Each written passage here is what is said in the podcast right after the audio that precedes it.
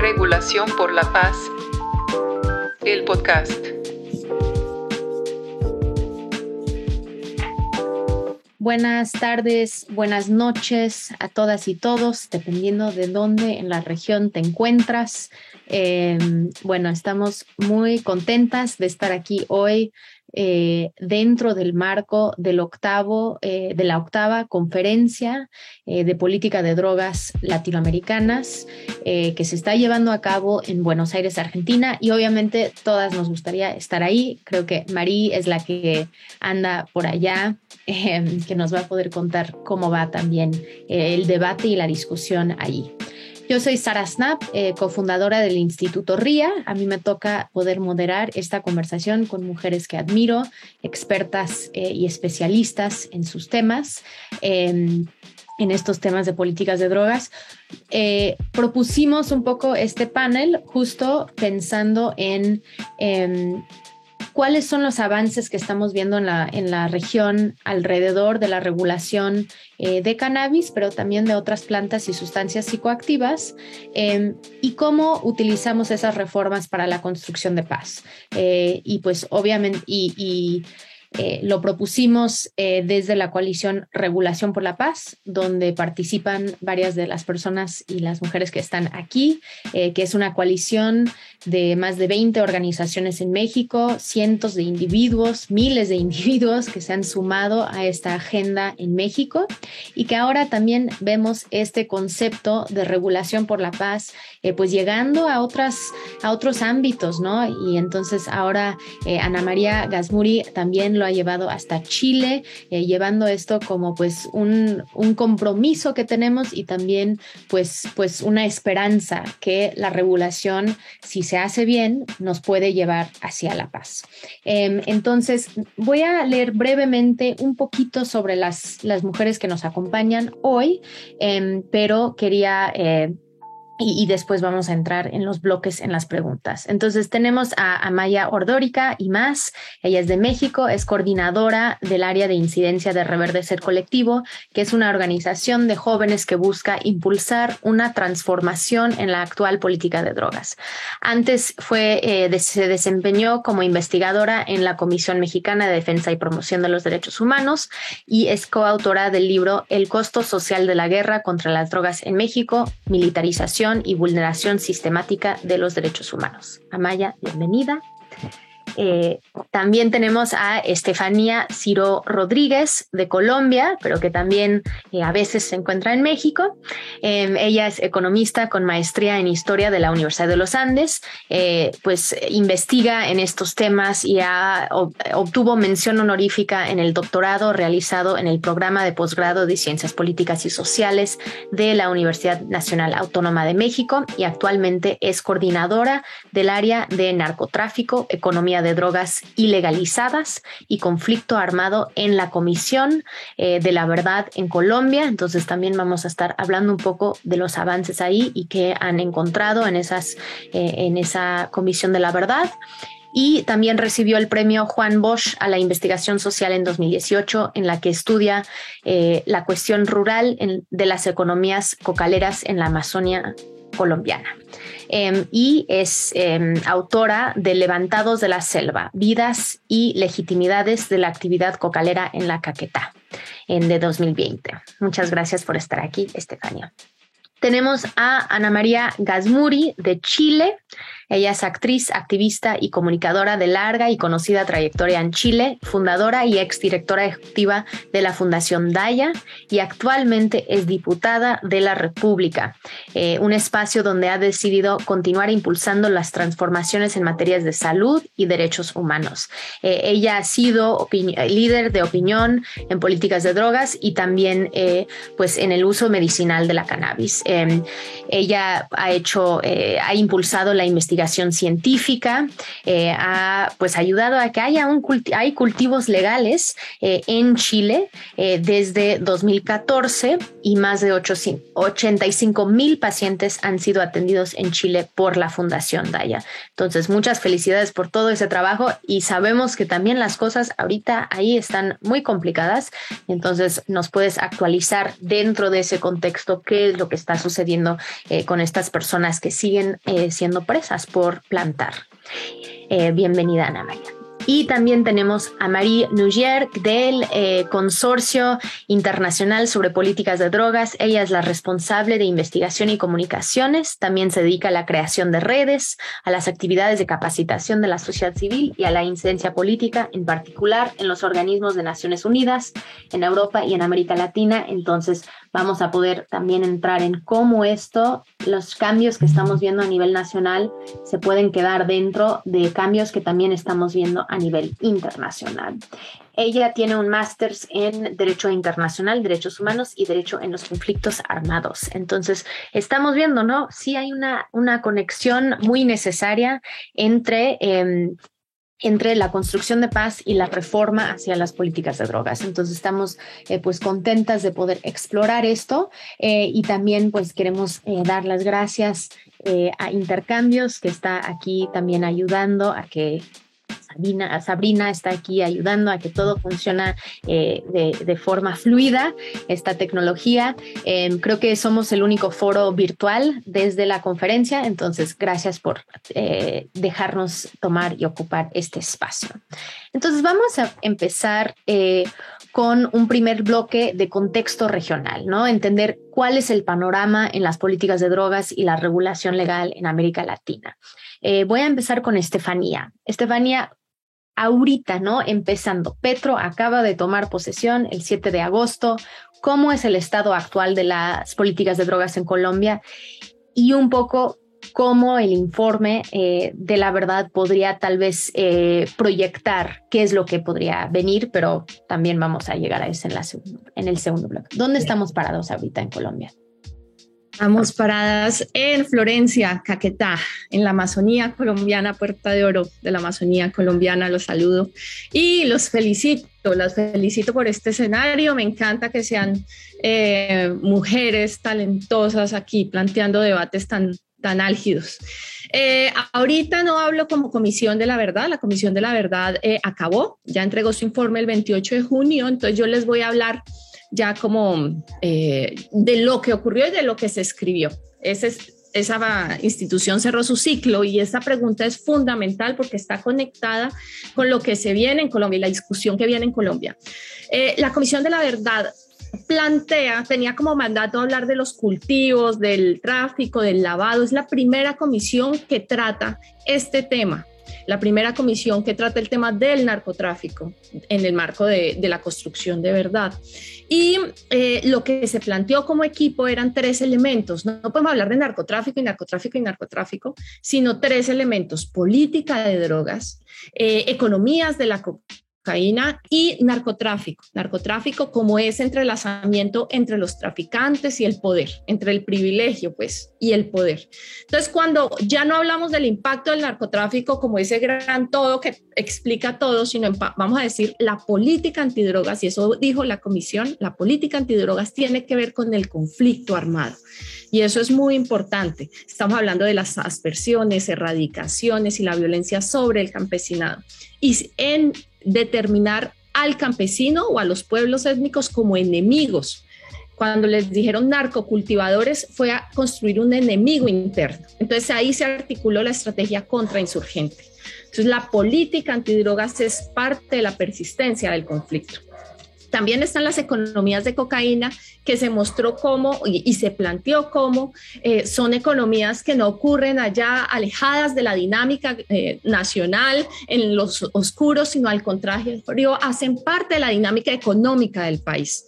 Y hacen la parte, por ejemplo, a través de las redes de lavado y todo el país ha estado muy involucrado y ha sido dependiente de estas dinámicas. Y por supuesto, lo que son los campesinos, em, digamos que lo que decimos es que genera una distribución, es una economía que distribuye desigualmente la violencia y las ganancias. Es decir, quienes más ganan son los que más eh, menos violencia reciben y los que menos ganan son los que más violencia eh, reciben. Entonces es una economía muy desigual, muy excluyente y que tiene como base la crisis del desarrollo rural sobre eh, en, el, en, el, campesinado, ¿no? la destrucción del campo.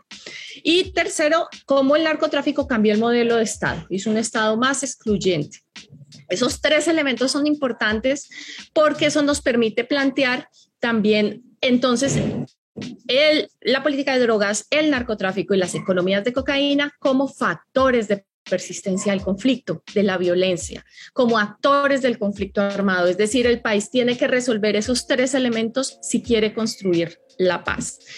Eh, y esto fuera las recomendaciones. La comisión hizo unas recomendaciones al país. Entonces, las recomendaciones tenían que ver con, hay que repensar la política de drogas, hay que transitar hacia una regulación legal estricta que permita desmilitarizar la respuesta del Estado frente a esto, cambiar las relaciones con las comunidades, generar un debate latinoamericano y global, donde todas ustedes van a ser muy importantes. Y todo el, país, eh, todo el planeta, pero América Latina es muy importante esta articulación. Justo ahora Bolivia, Perú, México, eh, lo que vaya a pasar en Brasil es fundamental, eh, Chile, ¿no? Eso es un diálogo que se hace como nunca latinoamericano. Entonces, y segundo, un elemento, otra recomendación central es cambiar la cooperación internacional sobre la política de drogas en una cooperación que ha sido muy militarizada, principalmente en relación con los Estados Unidos, mucho de apoyo militar y de fortalecimiento militar hacia otras formas de relacionamiento, que son las que se irán a construir, y un elemento fundamental que México tiene mucho por enseñarnos, que es transparentar las relaciones, transparentar la presencia de las agencias internacionales de los Estados Unidos en el país. Entonces, ¿qué hace la DEA? ¿Qué hace la CIA? ¿Qué, no, principalmente la DEA. ¿Qué hacen estas agencias en, en el país? Eh, y cómo operan, porque eso como ustedes eh, se habrán enterado, por ejemplo, en estos días, ya se mostró cómo la participación de estas agencias fue fundamental en el saboteo de la paz. Entonces, eh, ese es, esos son los elementos. Recuerden que la Comisión de la Verdad lanza estas propuestas previas a la elección presidencial, dos semanas antes eh, digo, posteriormente a la elección, es decir, em, ya, ya se sabe quién va a ser eh, presidente, entonces eh, era, mm, digo, antes de la elección, entonces no se sabía quién iba a ser presidente, quién cómo se iba a afectar eso, podía ser Rodolfo, digamos, o, Petro, no se sabía a quién se le iban a dar esas recomendaciones, pues que la reciba eh, el presidente Gustavo Petro eh, le da mucho más fuerza, porque está mucho más alineado a lo que él ha planteado. Entonces, eh, eso, es, eso nos alegra mucho. Perfecto, muchísimas gracias. Si nos dejas y, con un mandato directo, tienen que resolver esto. Si, si la paz total es lo que busca Colombia y es lo que busca el presidente Petro, tiene que resolver estos tres asuntos, que es algo que en 2016, cuando estaban en la negociación del acuerdo de paz, la cocaína y su regulación y cómo abordar temas de cocaína más allá de la sustitución de cultivos no estaba en la mesa. Entonces sí podemos decir que esto es un avance, ¿no? En el debate. Em, bueno, vamos con Ana María. Eh, Ana María, ¿cómo está ahora en Chile? ¿no? Parece que hay muchas contradicciones entre, vemos ¿no? la llegada del presidente Boric con, Boric con mucha esperanza, ¿no? Va a ser muy progresista, pero ahora estamos viendo eh, pues esta eh, Luis Quintanillo, que está preso ahorita por plantar cannabis para un uso medicinal. Entonces, ¿cómo están ahorita ustedes? Bueno, será primero que nada agradecer esta invitación. Un gusto para mí estar conversando con todas estas mujeres comprometidas en los urgentes cambios que necesitamos en la región. Pido disculpas por mi afonía, estoy un poquito resfriada. Eh, y efectivamente, tal como tú dices, en Chile hoy día estamos viviendo un paroxismo de contradicciones. Realmente, y yo lo atribuyo como a esos momentos que son los más difíciles de todos, ¿no? En que no se suelta todavía un paradigma, pero tampoco se entra en otro y se agudiza el conflicto. Entonces, tenemos un escenario en que, por un lado, a diferencia de lo que ocurre en otros países, tenemos de base una ley de droga que a pesar de que fue ignorada y mal interpretada durante mucho tiempo, sí permite los usos personales. Entonces, eso también nos da un piso distinto de inicio, ¿no? Ahora, recién en el 2015 la Corte Suprema empieza a direccionar correctamente esta interpretación de la ley de drogas en Chile y empieza a cambiar el, el, rumbo en el sentido de que antes la criminalización era inevitable. Ahí empezamos a marcar un rumbo y eso dentro del polo positivo, ¿cierto?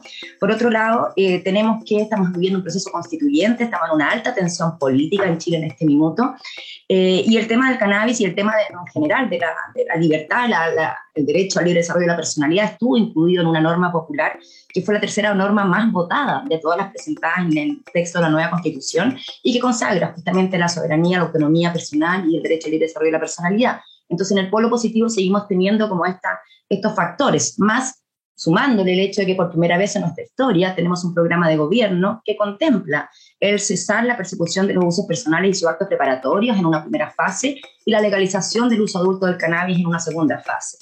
También tenemos como una cosa distinta, por primera vez, una bancada transversal regulación por la paz comprometida y bastante, como su nombre lo dice, transversal. O sea, hoy día ya son cerca de 60 parlamentarios y parlamentarios que ya están comprometidos comprendiendo que como respuesta también al cambio dramático que ha habido con el aumento del narcotráfico en nuestro país, por un lado, y la crisis de vulneración de derechos humanos por el otro, no nos queda más que avanzar hacia una regulación que nos permita regular la paz en los territorios, los barrios, barrios tomados por el narco, en, que realmente la ausencia del Estado es lo que ha permitido eso, pero también devolverle la paz a los casi 5 millones de chilenas y chilenos que son usuarios de cannabis y que hoy día viven bajo una amenaza y una tensión constante. Tú nombraste a Luis Quintanilla, eso es algo que nos tiene consternado, pero no es el único caso. ¿ah? tenemos varios, hoy día varios presos por plantar, que son líderes, que son evidentemente con ningún contacto con la criminalidad, o sea, que vienen absolutamente del mundo social.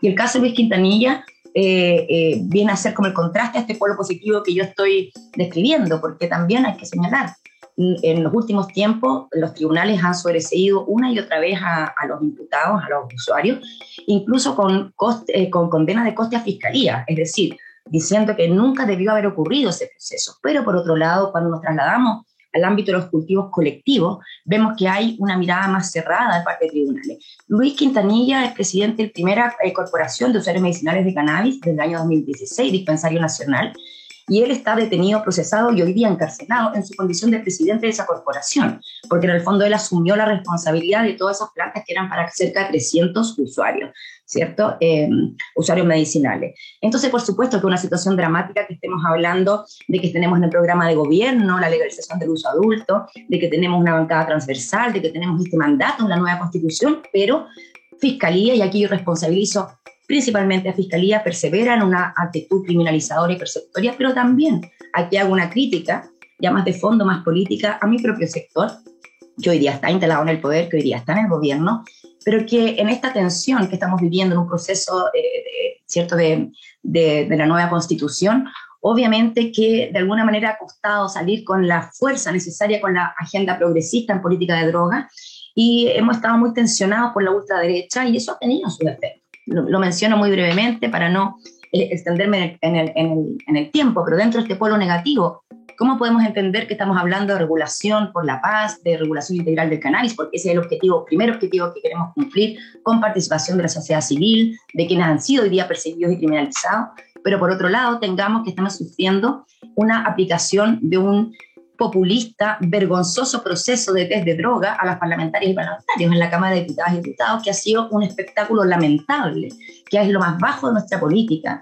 Eh, y que fue activado desde la ultraderecha con algunas complicidades de personas supuestamente de izquierda, eh, generando este manto de duda, queriendo eh, hacer una casa de brujas hacia los potenciales parlamentarios que, serán, que fueran usuarios de sustancias, vincula, vinculando aquello que, como que eso, sin lugar a duda, tiene que ver, quiere decir que tiene vínculos con el narcotráfico o que tiene un consumo problemático, lo que por supuesto sabemos perfectamente que nada tiene que ver. Se aprueba un reglamento populista, yo voté en contra, desde el primer momento fui la única parlamentaria que votó en contra de la idea de legislar este reglamento, porque veía para dónde iba esta situación, y hoy día que ya se está aplicando, se está vulnerando incluso el mismo reglamento, es decir, los nombres sorteados, los parlamentarios debían ser privados, se leyeron a viva voz en el hemiciclo. Imagínense qué vergüenza, de verdad a mí me avergüenza como parlamentaria, que se hayan leído 80 nombres de diputadas y diputados sorteados para hacerse un examen de pelo, de test de droga, cuyo resultado va a ser público. ¿De qué estamos hablando? Una cacería de brujas estigmatizadora que va en la dirección contraria. Y a eso me refiero cuando hablo de estos últimos extractores de un paradigma que, eh, que efectivamente estamos abandonado, abandonando no solo en Chile, en la región y en el mundo entero. Entonces, tal como tú decías, estamos en un escenario de contradicciones y también, y esto hay que señalarlo, con un gravísimo aumento del poder del narcotráfico en nuestro país deben haberlo sabido ustedes, el, ha sido muy mediático, el prender agua instalado en Chile con todo lo que ha significado aquello.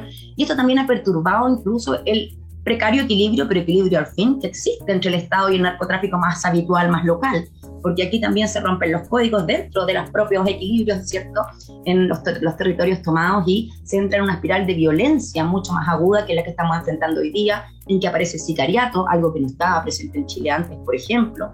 ¿Ah, ¿cierto? Tenemos hoy día todos los días, muertes por tiroteos, balas locas, ajustes de cuenta, algo que no estaba en el panorama cotidiano de nuestro país hace breves años atrás, pocos años atrás.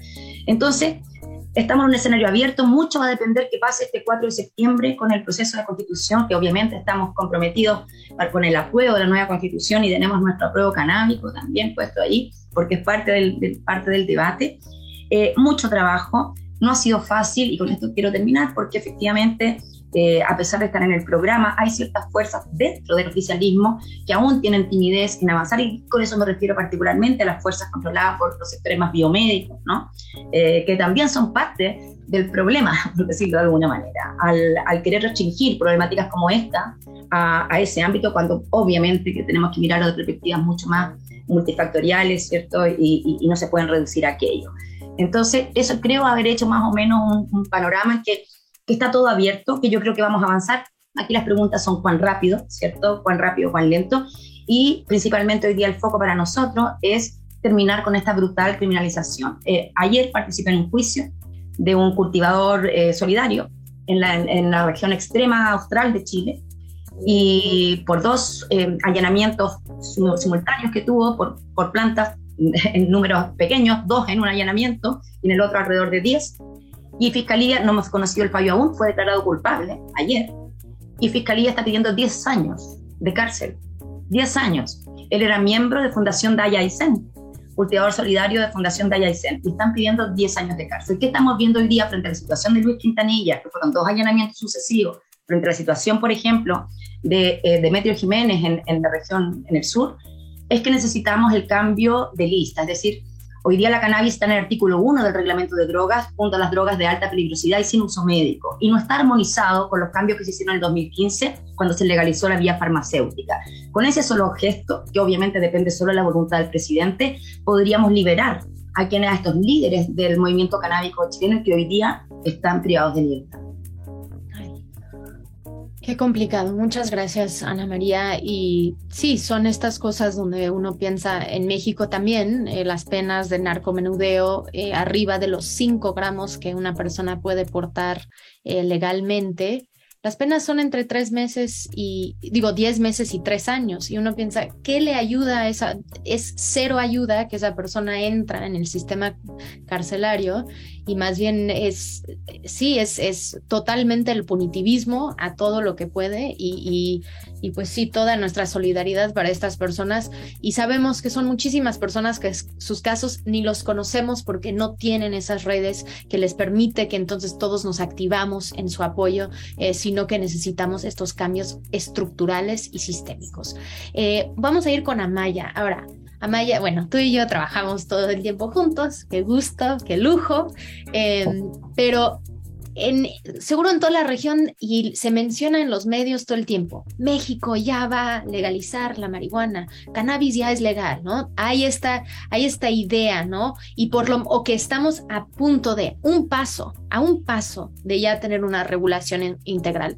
Pero tú, ¿cuál sería el balance? ¿Dónde estamos situados ahora eh, en México? Em, pues que es bueno, primero empezar con, el agradecimiento, el gusto de compartir con, con estas panelistas, em, por este espacio, para poder compartir, porque em, así podemos ver cómo también los estados se van adaptando de manera coordinada a los propios esfuerzos que vamos impulsando, ¿no? Y a pesar de que podemos hablar de que regresa una ola progresista a América Latina, parece que esa ola no necesariamente lleva consigo el tema de de la política de drogas, ¿no? Entonces, eh, creo que este espacio es muy valioso para que podamos, pues, compartir experiencias y fortalecer también eh, el trabajo coordinado. Esa pregunta que plantea Sara, bueno, eh, es difícil de contestar. ¿Qué está pasando con México?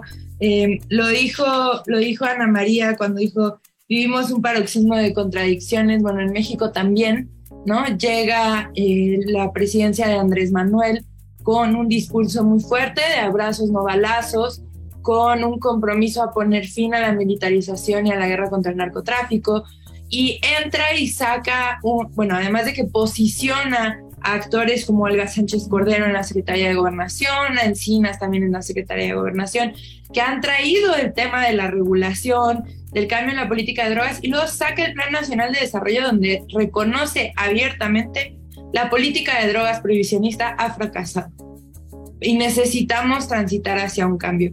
Por ahí también matiza y dice, pero tenemos muy cerca a los gringos, entonces va a haber que ir con cuidado, ¿no? Y eso todos sabemos que es cierto, como bien dice el dicho, México tan cerca de Estados Unidos y tan lejos de Dios.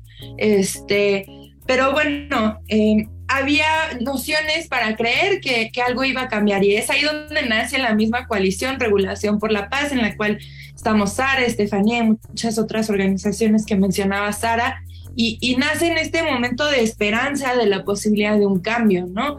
Em, y pues, ¿qué nos vamos encontrando en el camino? Pues por un lado que si bien sí hay muchos comprometidos con un cambio, ese cambio da miedo. Entonces, sabemos que lo que hay ahora ha fracasado, pero las alternativas están demasiado locas, ¿no? Entonces, ¿cómo que no vamos a criminalizar a los usuarios de drogas, no? O sea, decir, no los vamos a criminalizar suena bonito, pero en la práctica de verdad los vamos a dejar consumir drogas, ¿no? Parecía generar como esta alarma entre algunos de los sectores supuestamente más progresistas que están en gobierno. Entonces, eh, si bien reconocen el fallo, no saben hacia dónde caminar y no logran abandonar, ni siquiera reconocer eh, todas las cadenas prohibicionistas que cargan mentalmente en cuanto a estos temas, ¿no? Eh, ese es un aspecto clave y que se, se ve claramente, eh, bueno, en las declaraciones del presidente mismo, que por un lado habla de prohibido prohibir, cuando está avanzando la regulación de la marihuana y de la revolución de conciencias, y por otro lado habla de que eh, pues todas las personas o la mayoría de las personas que cometen delitos estaban drogadas, ¿no? Que ya hasta se vuelve un meme viral. Eh, la, afirmación del presidente, ¿no?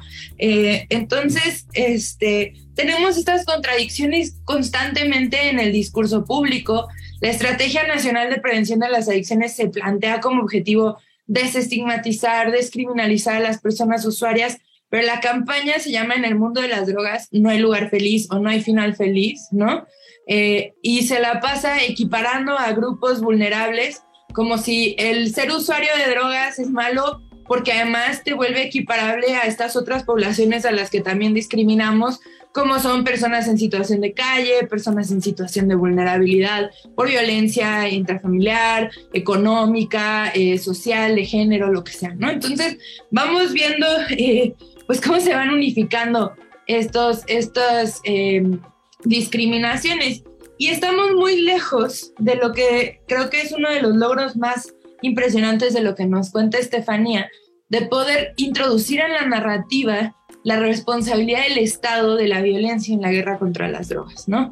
Seguimos en México hablando de una violencia como si fuera responsabilidad del narcotráfico, que es este ente imaginario, realmente nadie sabe bien bien cómo se aterriza, en quiénes se aterriza el narcotráfico y por eso es un enemigo público tan cómodo y útil para el Estado, porque se lo puede colocar a cualquier persona que le, le resulte útil. Y si bien vemos algunos cambios en la implementación actual, sí persiste la noción del enemigo público, ¿no? Persiste la militarización y se profundiza y se transforma, además, ocupando cada vez más campos de la vida política, incluso campos administrativos, lo cual ha sido pues muy peligroso, pero además México, pues si el presidente logra su último cometido de pasar la Guardia Nacional a mando de las Fuerzas Armadas, se queda sin fuerza de seguridad civil a nivel federal, lo cual pues es un hecho muy, muy preocupante. Continúa, por un lado, la impunidad en graves violaciones a derechos humanos, pero también continúa la criminalización de las personas usuarias de drogas y se siguen ampliando estos mecanismos que no, si bien no se nombran como parte de la guerra contra las drogas, si llegan a, nuestros sistemas legales como la prisión preventiva de oficio, ¿no? Se siguen ampliando y se siguen creciendo y manteniendo en nuestros sistemas legales. Entonces vemos como las huellas de este régimen penal del enemigo que se ha instalado para combatir supuestamente al narcotráfico no se ha desaparecido, ¿no? Por otro lado, sí tenemos una opinión pública que está cambiando, que está normalizando el tema, que está abriéndose al diálogo, ¿no? Eh, a informarse y eso ha sido muy positivo. Eh, y pues una serie también, unos medios de comunicación altamente confundidos, ¿no? Como bien empezaba Sara, es legal, no es legal, qué ha pasado, dónde estamos y sobre como algunos de los detalles puntuales podremos ir platicando un poquito más adelante. Gracias. Buenísimo, muchas gracias, Amaya. Em, son estas contradicciones y con, yo ahora cuando leo lo que escribíamos en 2018, pensé, qué ingenuas éramos de que sí, todo iba todo iba, iba, a suceder porque la jurisprudencia decía que tenía que suceder de cierta forma como si, si, si aplican la ley, ¿no? De forma penal, ¿por qué no van a aplicar la ley de la misma forma para reconocer los derechos? Y eso es algo que pues aún no, no logramos, ¿no? Em, de que realmente se, se garantizan y, protegen estos derechos. Marí, ahora tú eh, pues investigas, estudias sobre la región en general. Estamos viendo que sí hay cambios y creo que la gran preocupación de todo mundo cuando hablamos de la regulación de cualquier planta o sustancia psicoactiva, pero principalmente cannabis, porque es lo que más avanza. Em, ¿cómo, ¿Cuáles son los mecanismos o cómo podemos evitar que haya una captura eh, corporativa de estos mercados? ¿Qué es lo que podríamos empezar a ya pensar antes, porque no se aprueba una ley aún, antes de eso, qué es lo que podríamos empezar a pensar? Hola, hola a todos. Eh, un gran placer estar con, con vosotras, vosotras. entonces, sí, eso es una buena pregunta porque, bueno, las, las panelistas Amaya, Ana María, Estefania han hablado de, del impacto horrible de la guerra contra las drogas y, por supuesto, los debates y movimientos hacia la regulación de cannabis en la región, pero después en, en otros países también, en otras regiones, son muy positivos porque es una manera de, de bueno, de encontrar o de reparar los daños de la guerra contra las drogas. Em, el problema es que sí, como dices, es súper preocupante ver el avance de grandes corporaciones en este mercado que sin duda va a ser súper lucrativo. Entonces, hay muchas, eh, muchas corporaciones que están súper interesadas y, que llegan en el mercado ahora, que, que ponen presión en los gobiernos ahora, allá y hemos visto eh, el impacto y el daño que esto puede tener ah, en un mercado desregulado, como por ejemplo el mercado de, de, tabaco, de alcohol, pero también ciertos mercados de cannabis que ya están establecidos, por ejemplo en Norteamérica. y de manera general, como replica el, el sistema económico liberal que, que vemos ¿no? en, en, todos los aspectos de la vida. Y eso de verdad puede perpetuar la marginalización y la estigmatización que, que vemos en un contexto prohibicionista de, de, en relación con las, con las drogas. Entonces tenemos que pensar ahora y tenemos que tener esas conversaciones ahora, porque como dices, cuando hay una ley o un sistema de regulación que ya está establecido, es muy difícil cambiarlo. Entonces es importante que cuando las propuestas de ley están en la, en la mesa, tenemos propuestas muy concretas para estar seguros de que la justicia social, los derechos humanos, la salud están muy prominentes ¿no? en, estas, ah, en estas propuestas legislativas. Y es, este debate ya, ya está en marcha en varios ah, países de la región. el IDPC ha trabajado con varias organizaciones en América Latina ya que, que tienen muchas ideas sobre cómo, cómo evitar la captura ah, corporativa. y se puede hacer con reglas muy sencillas, ¿no? que podrían, por ejemplo, favorecer el establecido de, un comercio justo, el involucramiento de pequeños cultivadores ah, dentro del mercado legal, el autocultivo o clubes sociales no lucrativos. Entonces hay, hay varias maneras de, de evitar eso. Em, podrían tener también medidas que permitirían remediar la, la injusticia social y racial uh, que está relacionada con la actual guerra contra las drogas um, y que podría permitir políticas de reparación y el involucramiento de los grupos que, que son sumamente marginalizados dentro del contexto actual. Y el problema es que no queremos que esos grupos continúen siendo marginalizados. Entonces necesitamos medidas que les permitan entrar en el mercado legal. Y bueno, otra cosa que se podría hacer es ah, favorecer la expansión de servicios de reducción de daños, de riesgos, uh, tratamiento voluntario, y eso se podría hacer con los fondos recuperados por uh, los impuestos sobre el cannabis y otras sustancias. Entonces, una variedad de, de medidas ¿no? posibles que, que podrían asegurar una, una regulación que sea responsable, que sea basada en los eh, derechos humanos. Y me parece muy importante que estas experiencias se puedan compartir ahora dentro de América Latina, afuera de América Latina, para que, para que podamos ver lo que está funcionando y lo que se puede mejorar y bueno, para las personas que quieran aprender un poco más sobre la, la captura corporativa, eh, podemos poner, puedo poner un link en, el, en la cadena de YouTube.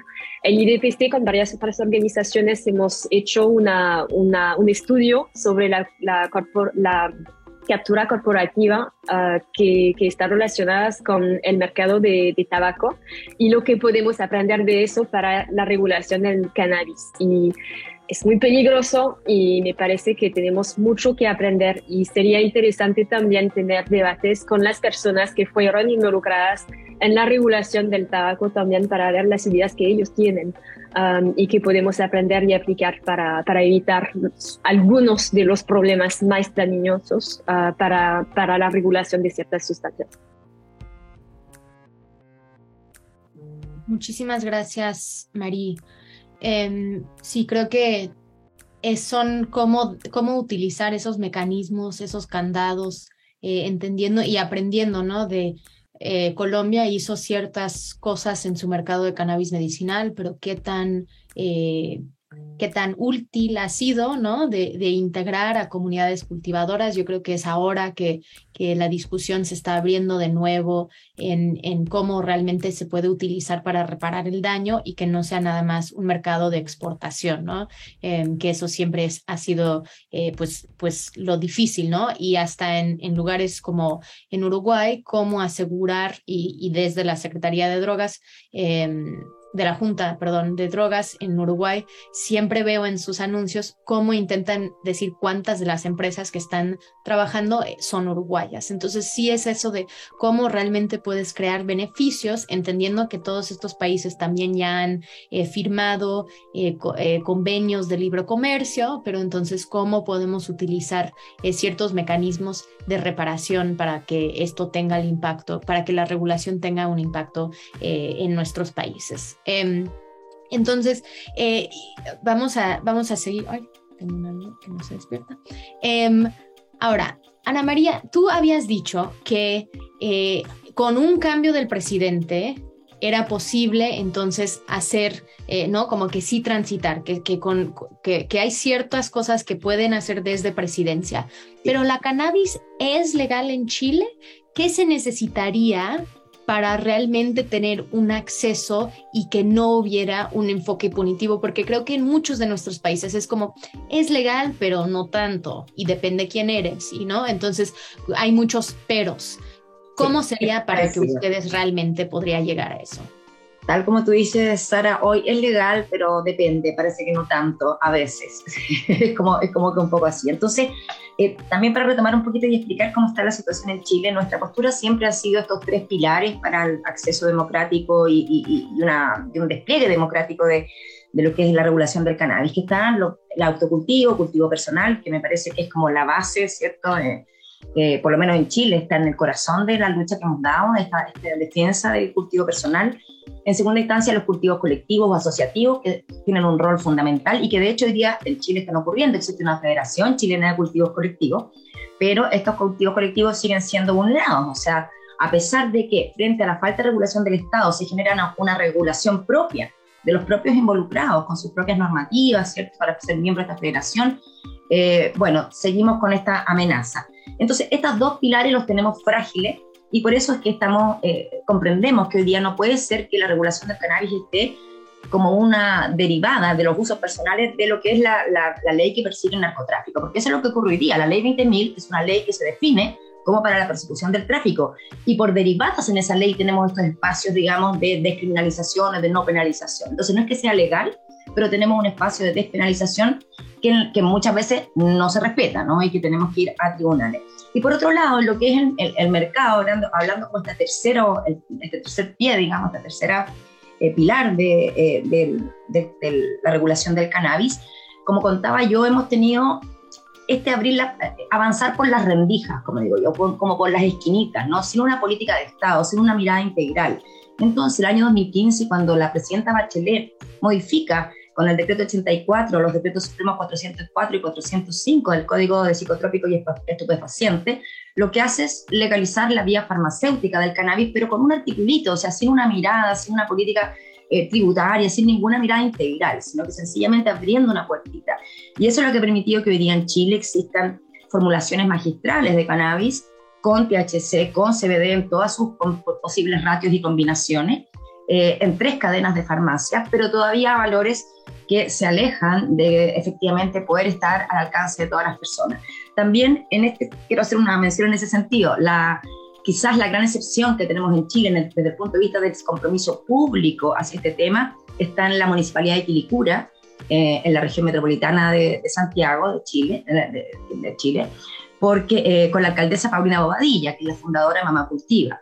Paulina Bobadilla inauguró hace poquitas semanas el primer centro de terapia eh, complementaria especializada en cannabis en la comuna de Quilicura y ese es un servicio público. Entonces tenemos ahí un servicio público que está hoy día sí trabajando con cannabis, con las formulaciones, con todas las vías de acceso al cannabis y protegiéndola desde una institucionalidad. Y eso lo aplaudimos porque es la primera que ha tenido el coraje de hacerlo de lo público. El resto de las organizaciones, las fundaciones, venimos de lo privado, venimos, lo impulsamos desde nuestro eh, eh, ser eh, ciudadanos, ciudadanas comprometidas, digamos, con esta, con esta transformación. Entonces, entendiendo que estos son los tres pilares, cultivo personal, cultivo colectivo y un mercado que, ahí está la gran disputa, ¿cuál es el modelo que queremos en ese mercado? Viene la pregunta del regular, pero ¿cómo? Y por supuesto que ya vemos que hay en Chile distintas miradas, hay una mirada más, más neoliberal, hay otra mirada con mayor control estatal, yo participo más bien de esa segunda mirada, con mayor control estatal. Pienso que si de verdad se quiere de alguna manera también desincentivar eh, la, la provisión del tráfico, los precios del mercado regulado deben ser más baratos que los del tráfico, si no, no tenemos ninguna posibilidad de que aquello resulte. Y generalmente, en el fondo, hacemos nichos de élite que pueden acceder al mercado regulado, pero la inmensa mayoría sigue accediendo al mercado regulado. Entonces, eso es fundamental. Y eso, por supuesto, que coarta las ambiciones corporativas de las grandes corporaciones internacionales que quieren instalarse y que han hecho muchos intentos también acá en Chile, pero con este control como de... Yo em, soy partidaria de mayor control estatal, con control de precios en ese sentido, para cumplir este objetivo de accesibilidad universal y efectivamente eh, poder disputar el mercado narcotráfico. Em, fundamental en esta regulación el comercio justo, como se se decía aquí, la incorporación de las comunidades los colectivos que vienen trabajando con todo el riesgo que significa durante muchos, muchos años y que hoy día no pueden quedar ausentes de esta regulación. Eso es como fundamental. Un mínimo de justicia social, o sea, no un mínimo, un piso de justicia social tiene que ser la base para poder avanzar en estas regulaciones. Y otro aspecto que me parece fundamental, que debe incluir cualquier eh, avance regulatorio, y es lo que vamos a proponer desde la bancada transversal Regulación por la Paz, reparación a las víctimas. Aquí eh, el Estado ha vulnerado la vida de demasiadas familias en nuestro país, en el continente, en la región, pero hablando de Chile, eh, generando procesos altamente traumáticos, quiebres, hasta hemos lamentado pérdida de vidas, digamos, producto del trauma de la persecución y la criminalización. Y personalmente lo digo, he tenido la experiencia de acompañar de forma cercana estas situaciones con todo el drama que esto significa, tanto para los niños, niñas, que habitan en los domicilios que son vulnerados, para los enfermos, para los adultos mayores, para los propios cultivadores. Para, realmente ha sido una tragedia, con un estado violento, que además efectivamente trata a pacientes claramente enfermos como si fueran traficantes, esposándolos, vulnerándolos de la forma más terrible. Entonces, tenemos todavía esta, esta situación eh, de reparación pendiente. Por ejemplo, Luis Quintanilla, por ejemplo, Demetrio Jiménez, por ejemplo, Eduardo eh, em, eh, Leiva, que están también presos, varios de los que están presos merecen reparación, o aquellos, por ejemplo, se va a salir el fallo completo el próximo lunes, tenemos un caso de un cultivador completó un año y medio en prisión preventiva y acaba de ser sobreseído. ¿Quién le devuelve ese año y medio que pasó en prisión preventiva? ¿Ah? Eh, y fue sobreseído con costa fiscalía, o sea, con condena a costa fiscalía. Miren qué brutalidad. Entonces ahí la reparación a las víctimas es, el, es parte de este piso de justicia social para que la regulación que generemos tenga la legitimidad suficiente. Lo otro que es fundamental, y ahora pasado el plebiscito, después del 4 de septiembre, que espero que estemos celebrando el triunfo de la prueba, créanme que estamos bajo asedio de una campaña de la ultraderecha muy, muy, muy terrible en este momento, pero en ese mismo momento esperamos avanzar ya con las propuestas de regulación integral y abrir una, una, mesa de trabajo en el que estén todos los actores involucrados considerados. A eso nos parece fundamental. Las víctimas, por un lado, los que han sufrido eh, el asedio y la criminalización del Estado, eh, los emprendedores, por otro lado, las organizaciones sociales, las agrupaciones de pacientes, los médicos, los investigadores, que a mucho riesgo, ¿cierto? Y con mucho estigma y prejuicio al principio, a pesar de eso, se dedicaron a avanzar en poder dar acompañamiento como corresponde a los, a los miles de usuarios y usuarios medicinales en nuestro país. Se ha abierto aquí un campo de inmenso de nuevos usuarios que acceden y se vinculan a partir ¿cierto? de esta facilidad de poder, acompañado por un médico capacitado, poder eh, entrar en el mundo del uso medicinal del cannabis. Más aún cuando esos médicos están dispuestos a acompañarlo en su proceso de proveerse mediante el autocultivo, que eso yo creo que ha sido quizás lo más revolucionario que hemos tenido en Chile, que es el compromiso de los médicos también con sus pacientes de respetar su opción de acceso. Si prefiere una formulación magistral de un aceite en la farmacia, perfecto, pero si prefiere hacer su propio aceite con sus plantas, para, nuestro, para los médicos de Fundación DAI y los médicos de la mayoría de las organizaciones, es perfectamente legítimo. Y eso creo que ha sido muy revolucionario, muy valiente también de parte de los médicos y, hoy día son más de 500 médicos que ya están, médicas y médicos que están prescribiendo cannabis en Chile, la mayoría de ellos también por vía autocultivo.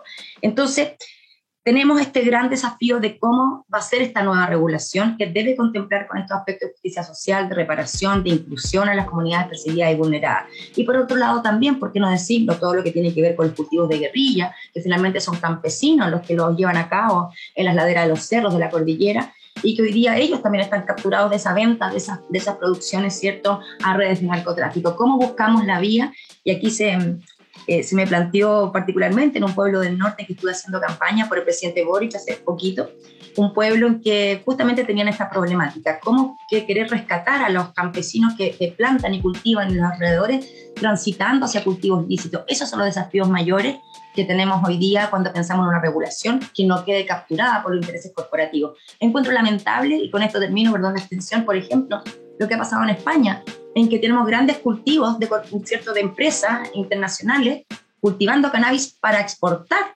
¿ah? Y los propios españoles y españoles no tienen acceso realmente todavía al uso medicinal del cannabis con las garantías mínimas ¿cierto? de seguridad de los productos y se sigue debatiendo si es medicinal o no es medicinal cuando están produciendo para exportar. Esa hipocresía eh, eh, creo que tenemos que estar muy, muy atentos y aquí yo quiero eh, a Marí tomarle la palabra y pedirle que nos acompañe también en el proceso chileno como para poder salvar esta y tener mucha, mucha atención de buscar los mecanismos para evitar estas capturas corporativas porque creo que va a ser de los desafíos importantes que vamos a tener también en este nuevo proceso una vez que, que terminemos, que aprobemos el 4 de septiembre y empecemos este nuevo ciclo político.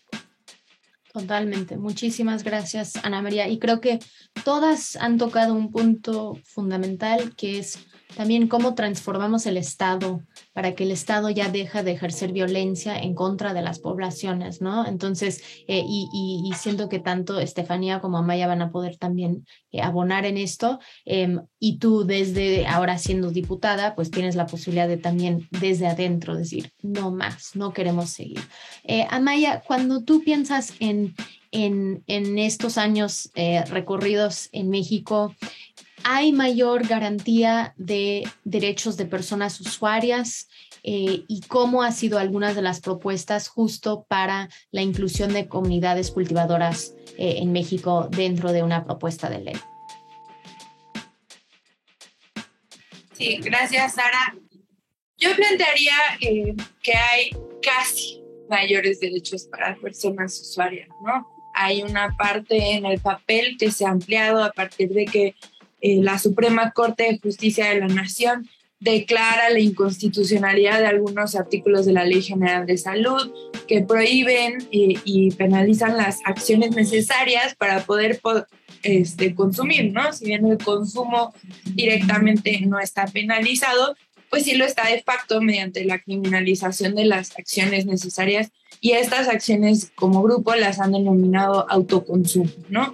Entonces, todas las acciones necesarias para el autoconsumo, este, que, em, que la prohibición es inconstitucional y además de señalar esto, abre un camino y, le da una dirección al Poder Ejecutivo a través de la Secretaría de Salud, en particular a través de la COFEPRIS, em, de eh, la entrega de autorizaciones para poder llevar a cabo estas, estas prácticas. Entonces uno pensaría, bien, un derecho más garantizado, pero en la práctica esto no está funcionando, ¿no? Eh, lo que sabemos es que las personas están haciendo el procedimiento como mejor no entienden, porque no es que haya una emisión de lineamientos claros de cómo es que se tiene que llevar a cabo. Eh, de hecho, por parte de la coalición Regulación por la Paz acabamos de publicar un manual para tratar de guiar a las personas en este proceso, ¿no? De solicitar a la COFEPRIS su autorización. Sin embargo, eh, sabemos que las personas siguen recibiendo o negativas o faltas de respuestas y que quienes sí han estado eh, logrando el permiso de cultivo lo han seguido haciendo a través de la vía del amparo o de la queja y no a través del mecanismo directo que tendría que estar funcionando de emisión de permisos por parte de COFEPRIS, ¿no? Entonces, sabemos que se sigue operando bajo la excepción y no a través de una nueva regla que es aplicable para todas las personas, ¿no? Eh, para nosotros esto además demuestra que para un país como México establecer un permiso para el autocultivo simplemente implica sobreburocratizar algo que no lo necesita y que el Estado no necesariamente tiene la capacidad ni la necesidad de eh, llevar con un control tan minucioso, ¿no? Entonces, eh, pues de facto no hay esa posibilidad. Luego en el poder legislativo, que es el tercero que nos queda de los tres poderes, este, que tenemos eh, que las dos cámaras aprobaron ya modelos de regulación de la marihuana. Sin embargo, aprobaron modelos distintos y entonces por eso en todos los medios salió, ya es legal, pero no, porque como cada cámara aprobó un modelo distinto, entonces no aprobaron la misma ley, no se pusieron de acuerdo, no hay regulación aprobada, ¿no? Entonces, estamos casi a un paso, pero es un paso muy grande porque es un paso que conlleva egos políticos, tiempos políticos, eh, estrategia, ¿no? Eh, y pues nos acercamos además cada vez más al final del sexenio y se va haciendo cada vez más complicado el contexto para que esto pueda realmente llevarse adelante, ¿no? Entonces, si bien tuvimos muchísima esperanza de que esto iba a suceder. Lo que estamos viendo más bien es que se ha quedado estancado en estos momentos eh, que si bien representan avances y ganancias políticas inmensas, o sea, en México, deja tú que se aprobara en las dos cámaras, nunca se había aprobado un modelo regulatorio en ni una sola de las cámaras. Entonces fueron logros inmensos pero que a la vez nos dejan parados casi en el mismo lugar, ¿no? Entonces hay esta sensación de logro fracaso eh, muy compleja de no saber eh, cómo incluso evaluar los resultados del propio trabajo de sociedad civil que hemos estado impulsando estos mismos cambios y cómo incluso adecuar nuestras estrategias, ¿no? Porque como bien mencionaba Sara, eh, pues, o sea, la Declaratoria General de Inconstitucionalidad de la Suprema Corte se da eh, a partir de que el Poder Legislativo hace caso omiso a la instrucción del Poder Judicial de modificar estos artículos, eh, pero eso era algo que nosotros podíamos utilizar como fantasma o mecanismo de presión. Y cuando el Poder Legislativo dice, ya no me importa, ¿no? Ya el fantasma ya no me afecta, ya no me da miedo, entonces nos quedamos sin también herramienta de presión política, avanza la Suprema Corte, pero el Poder Ejecutivo lo deja pues como en pausa, ¿no? Entonces estamos en este momento de una inmensa ambigüedad con falta de claridad también de cómo vamos a generar nuevamente una coyuntura política para este tema de la regulación del cannabis, porque en este momento no está al centro de la discusión política, ¿no? Nacional, y eso pues es un reto que estamos enfrentando también actualmente. Sí, totalmente. Y para los que nos están viendo, que tienen interés en tramitar, hacer este trámite para el autocultivo, eh, desde la coalición Regulación por la Paz lanzamos una guía eh, para ayudar en esto, porque justo es se ha creado trámites, es burocracia y como Amaya mencionó, y creo que lo estamos viendo también en impulsar estos cambios, eh, hay, una, hay una prohibición arraigada en las instituciones. Entonces, ¿cómo vamos a desmantelar esa prohibición institución por institución? Porque ellos lo tienen tan eh, masticado, ¿no? De que esa es la forma que vivimos la vida, desde la prohibición. Entonces, Estefanía, tú has estado escribiendo mucho, hablando mucho de tenemos que cambiar cómo pensamos en estas cosas, tenemos que cambiar en, no en la erradicación o, la eliminación de la hoja de coca, de la cocaína, eh, sino cómo vamos a transformar estos mercados para que funcionen para nosotras, nosotras, eh, nosotros. Entonces, cuando tú estás haciendo un balance de que Petro ahora, digo, lleva menos de un mes como presidente, pero tiene cuatro años, eh, él ha hablado de no tener licencia, para el, para el cultivo de cannabis, ha hablado de, eh, digo, en, en algún momento sí hablaba de una regulación, ahora el, el ministro de Justicia dice no vamos a regular la cocaína aún o sí, no sabemos, eh, fue recomendaciones desde la Comisión de la Verdad, eh, el, informe de Empalme también hablaba de esto. Entonces, ¿cómo estás haciendo tú un balance de estas propuestas y qué crees que tal vez será posible, ¿no? Para los que estamos eh, en estos temas.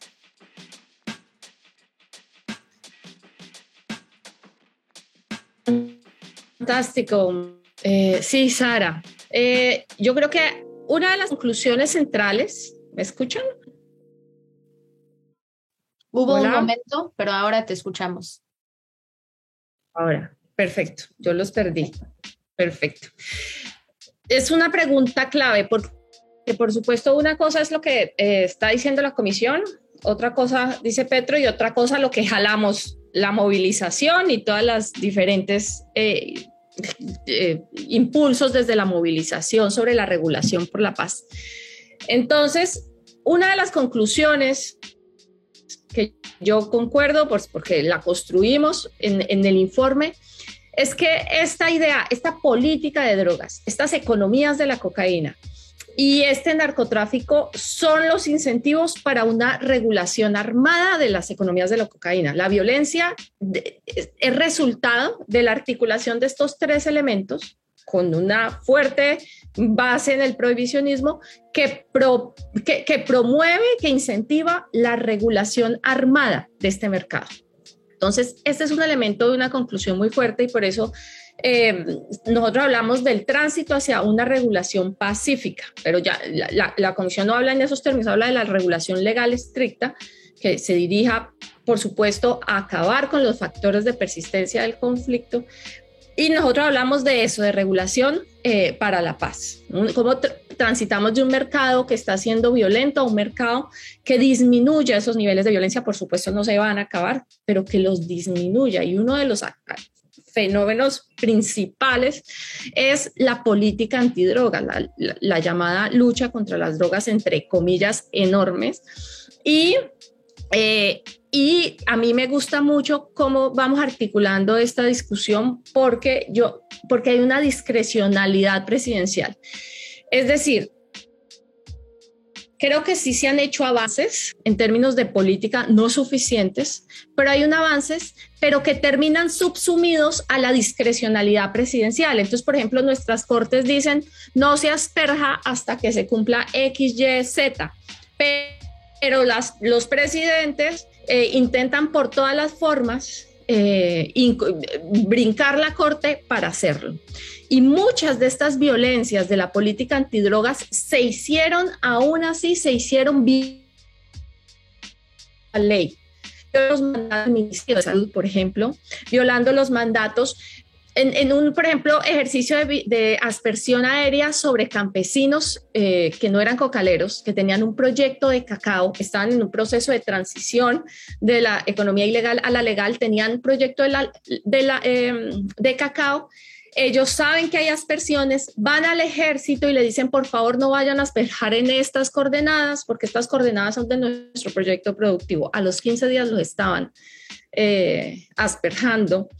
Y eso implicó que 2 mil millones de pesos que estaban invertidos en ese proyecto, que le debían a un banco, no pudieran ser pagados. En este momento están embargados. Pero ¿cuál era la salida? La institución de gobierno que da garantías sobre créditos a las, a las corporativas y a las instituciones, pues que asumiera ese riesgo como lo hace con todo. Como lo hicieron con quienes? Con los palmicultores que el ejército se asperjó en Nariño, pero como son parmicultores, a ellos sí les devolvieron la plata. Entonces, es esa discrecionalidad eh, presidencial la que hay que romper, hay que romper. ¿Cómo hacemos que esto pase de ser del interés de Petro, ¿no? Y, a, que en cuatro años llegue otro presidente y esto y esto cambie completamente. Entonces esa es la distancia sobre lo que está ocurriendo y nos pone felices, ¿no? Eh, se acaba la erradicación, se, se, acaba el glifosato, ¿no? Pero a la vez, ¿cómo hacemos que esto eh, sí sea una sí tenga dientes y no dependa de la discrecionalidad de un presidente? Y ahí yo veo como tres, tres caminos, o sea, hay un camino que está más interrelacionado, que es el internacional, el, el, por supuesto, eh, que es la apropiación popular de esto, ¿no? Como, como país no echamos para atrás de nuevo a los estigmas sobre los campesinos, sobre los usuarios de drogas, sobre hasta, hasta la posibilidad de seguir hablando y negociando y de, y de sentarse con los narcotraficantes, por ejemplo, hablar a entender la verdad de los, del narco que nosotros hablamos y de ahí la regulación estricta que nosotros nos inventemos eh, como una masa crítica, que no es de uno o de otro, como decía ahorita Maya, no es un tema de, egos, sino es un tema de un conjunto de país, de un diálogo nacional que dé como resultado esa regulación eh, legal estricta. Eh, sí estoy ahí o cortaste en la primera. Tú dijiste hay tres. Una es apropiación social, regulación estricta, pero perdimos porque la palabra se cortó. Sí, la señal empezó a... Sí, perdón, la, señal empezó a fallar. Entonces, un, un, primer, eh, un primer ejercicio de, dejar esa discrecionalidad y, empezar a construirla es pues la discusión internacional, ¿no? Que, eh, haya un, un, un, debate internacional que permita esto, un debate latinoamericano que esto. Segundo, una apropiación ciudadana popular del fin de los estigmas de que no todo vale sobre los usuarios, de que no todo vale sobre los campesinos, sobre los pueblos étnicos, sobre la tierra, que es necesario la verdad del narcotráfico. ¿Y eso qué significa? Pues necesitamos escuchar a los narcotraficantes. Y de ahí transitar a un diálogo eh, eh, que, incluya diversos saberes, expertos, de, académicos y, y también campesinos y también indígenas sobre esa regulación. Entonces, no es como, yo, yo no veo que eso necesariamente sea FUN, una ley. La ley es el resultado, ¿no? Pero, pero hacia, hacia eso es que hay que ir, ¿no? El proceso de movilización popular. ¿Qué ha dicho Petro? El Petro, entonces la discusión se mantiene en una línea muy Juan Manuel Santos, que es vamos a disminuir la violencia sobre los campesinos, pero vamos a perseguir el eslabón más fuerte, ¿no? Que eso nunca ha resultado, pero eso siempre ha sido como la mirada más liberal, pero ya vamos a reducir la violencia sobre los campesinos y atacar los más fuertes, pero, pero eso todavía nunca se ha concretado entre eso y extremo, la regulación legal estricta, ¿no? que, es, que es hacia donde queremos llegar para blindar eso de la discrecionalidad. Lo que ha planteado Petro hasta el momento, entonces, eh, él no habla en términos de regulación, en su documento no se habla en términos de regulación ni de legalización.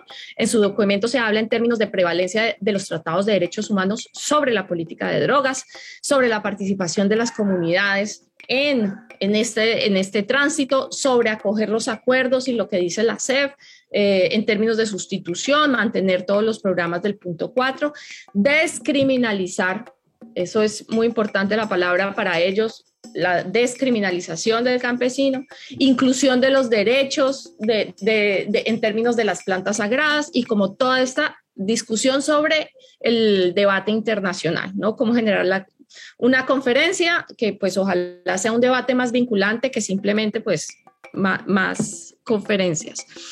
Pero hay un tema fundamental que es el que pasó esta semana y es el que se está viendo justo en este momento, que es una idea que Petro ha insistido mucho, que es desnarcotizar la agenda, desnarcotizar la agenda en relación con los Estados Unidos. Y entonces, eh, em, es, justo lo que está ocurriendo desde este fin de semana hasta hoy, que es esa idea de que, por ejemplo, pusieron un SAR antidrogas. Entonces todo el mundo cree que hay un SAR antidrogas y hay un SAR antidrogas. Y ahora todo el mundo habla en términos de que hay un SAR antidrogas a lo, a lo gringo, ¿no? Y entonces todos los medios de comunicación empiezan a hablar y que el SAR antidrogas habló de legalización. Entonces empieza a redar toda la discusión de nuevo en una narcotización de la agenda, ¿no? Eh, eh, eh, en, impedir posibles transformaciones del nivel que sean, pero, pero empezar a enredar la discusión de nuevo como, como lo saben hacer, pero escondiendo otras cosas que se han dicho que sí han sido muy potentes y que si tienen que ser calladas, pues que sean calladas, porque los medios de comunicación hacen mucho daño, que es el tema de la suspensión de las violencias sobre los campesinos. Si me escuchan, no se volvió a parar.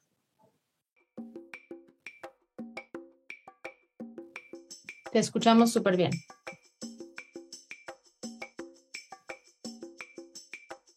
Vale. Que es tres cosas que ya ha hecho, que son muy poderosas en términos del poder de su discrecionalidad. Hasta ahora estamos en el marco de la discrecionalidad, que es la suspensión de las erradicaciones forzadas y del glifosato, todo lo que están queriendo hacer, por ejemplo, eh, en, el Catatumbo, también norte de Santander, con el uso del glifosato. Digamos, ya hay una orden directa del Ministerio de Defensa diciendo no más erradicaciones. Eso es eh, único en el mundo y es muy poderoso y hay que hacerlo valer. Un segundo elemento es el tema de la extradición. Hace una hora, hora y media, en su, su charla con Pedro Sánchez, dice que eh, si los, si los extraditados quieren hablar en Colombia y se comprometen a, hablar con Colombia y con el gobierno colombiano, no los extradita pero que eh, si no lo hacen, los extradita. Y eso también es un cambio en el rumbo de la manera de ver la extradición que nos estaba dejando a los colombianos principalmente sin dos cosas, sin la verdad de todos esos narcotraficantes que sí hacen acuerdos de cooperación con la DEA y segundo, sin el dinero, porque el dinero se lo pagan y se lo terminan pagando al gobierno de los Estados Unidos, pero no a los colombianos, que sirve como forma de reparación al final.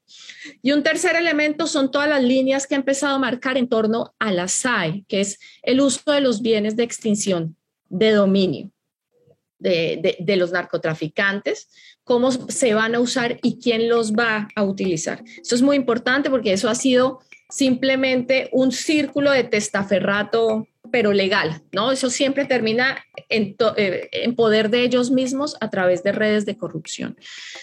Entonces, hasta ahora nos movemos en lo discrecional, tenemos esos dos lugares de inicio y ojalá de llegada, pero esto es una movilización popular que apenas empieza, ¿no? Que, que apenas a mover, que entendemos todos los retos que ustedes han tenido, que nos llevan la delantera en, en, esa experiencia con gobierno de izquierda, que es muy importante y que nos va a ser muy útil, ¿no? Muy útil para, para mover, mover la discusión, entendiendo las dificultades que tiene pues el, el gobierno colombiano, que, que, que, que no solo es, eh, que es regular un mercado, que es, que es una disputa global, pero también es construir la paz en el país con actores armados, con guerrillas, con insurgencias y con grupos paramilitares.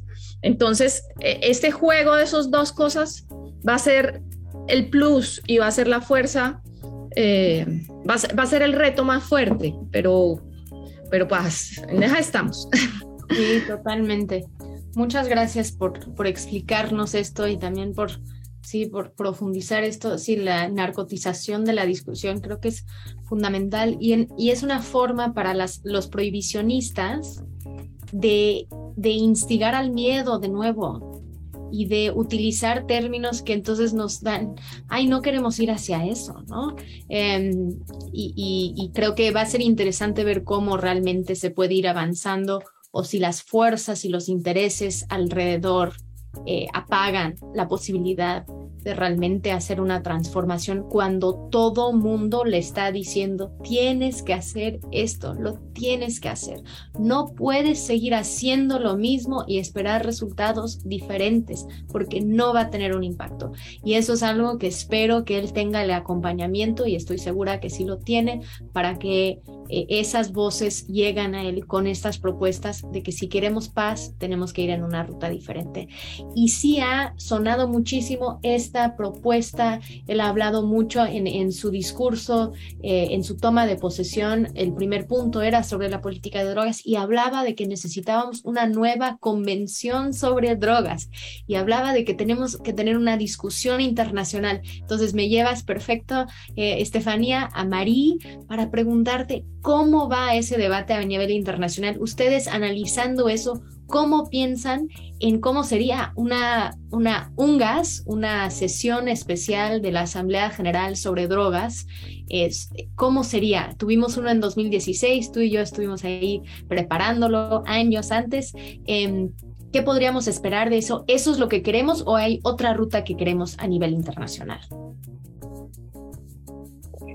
Gracias, Dara, y gracias a todas por todas esas aportaciones, son súper interesantes. Eh, bueno, esa es una buena pregunta y me parece que es importante que toquemos este, este tema porque en el ámbito internacional es bastante complicado. Y aunque varios gobiernos están distanciándose de un paradigma de guerra contra las drogas, de verdad hay muy pocos que están reconsiderando las convenciones internacionales sobre drogas. Y eso es un problema enorme porque no hay apetito de, cambiar esas convenciones. Y los que intentaron no pudieron hacerlo. Eh, el problema es que hay flexibilidades en las convenciones internacionales sobre, drogas para, para, para adoptar uh, políticas enfocadas en derechos humanos o salud, uh, pero el problema es que la regulación legal de mercados de sustancias fiscalizadas para uso recreativo simplemente no está permitida en el marco de las convenciones sobre drogas. Entonces hay algunos países que han intentado justificar sus, uh, sus um, leyes de regulación de los mercados, pero de verdad están en contra de las convenciones. Y el problema es que no podemos cerrar los ojos ante eso, porque si, pasamos de alto eh, una parte del derecho internacional, que es las convenciones sobre drogas, da una excusa a otros gobiernos eh, de completamente ignorar eh, las convenciones, uh, por ejemplo, sobre derechos humanos. Entonces es algo que tenemos que pensar y, reconsiderar cómo podemos, um, bueno, cómo podemos continuar respetando los derechos humanos, las, el derecho internacional de manera general, pero avanzar con convenciones que sean más actualizadas, que sean más adaptadas a nuestro contexto actual, ¿no? Porque las cosas han cambiado muchísimo desde la adopción de las convenciones sobre drogas, que, bueno, la última ah, que fue eh, adoptada era en 1988, entonces en un contexto completamente diferente de lo que tenemos hoy. Em, entonces, con esta limitación y el hecho de que las convenciones de verdad no van a ser cambiadas ah, dentro de los próximos años. Entonces tenemos que considerar cómo se puede avanzar en el derecho internacional ah, para adaptar el marco internacional sobre drogas. Una solución es hacer lo que hizo Bolivia en 2011 para la hoja de coca y que es retirarse de la Convención de 1961 y readherir con una reserva sobre los artículos que están en contra de su sistema de regulación legal para la planta. Entonces, eso es una manera de hacerlo que respeta el derecho internacional. La otra solución que está propuesta por una variedad de organizaciones internacionales, uh, el Transnational Institute, la Oficina de Washington para Asuntos Latinoamericanos y el Global Drug Policy Observatory, es un sistema que se llama un convenio inter y eso significa que varios países que han establecido un mercado lícito para algunas sustancias pueden redactar un nuevo tratado entre sí mismos que les permita colaborar internacionalmente eh, en su mercado lícito de cannabis u otras sustancias. Pero con los otros países que no forman parte de este nuevo convenio inter las convenciones internacionales sobre drogas que permanecerían vigentes. Entonces, eso es, es un poco complicado, pero permitiría continuar siguiendo las reglas de derecho internacional y al mismo tiempo modernizar el régimen internacional de control de drogas con un nuevo convenio que sea solamente entre dos, tres, cuatro países y algunos países más podrían juntarse poco a poco para modernizar el sistema global. Entonces eso podría ser una idea, pero es bien complicado y por el momento hay discusiones con varios gobiernos, uh, pero estamos al principio de, de, esta, de esta conversación. Bueno, y será interesante ver si qué otros países se sumarían si Colombia decide hacer un llamado a una evaluación. Estoy de acuerdo contigo, Marí, que también estas reuniones eh, te das cuenta de la polarización que hay en el mundo y que si Rusia tuviera ¿no? Eh, eh, su, su papel, entonces ellos dirían, no, tenemos que así cortar cualquier experimento, cualquier innovación desde ahorita, poner en prisión, como hemos visto, ¿no? Em, entonces creo que sí es son espacios complicados para pensar en que hay un consenso realmente. A mí siempre me sorprende que Suiza y Rusia o Suiza y Irán pueden estar en las mismas, o Colombia, Irán, Uruguay, ¿no?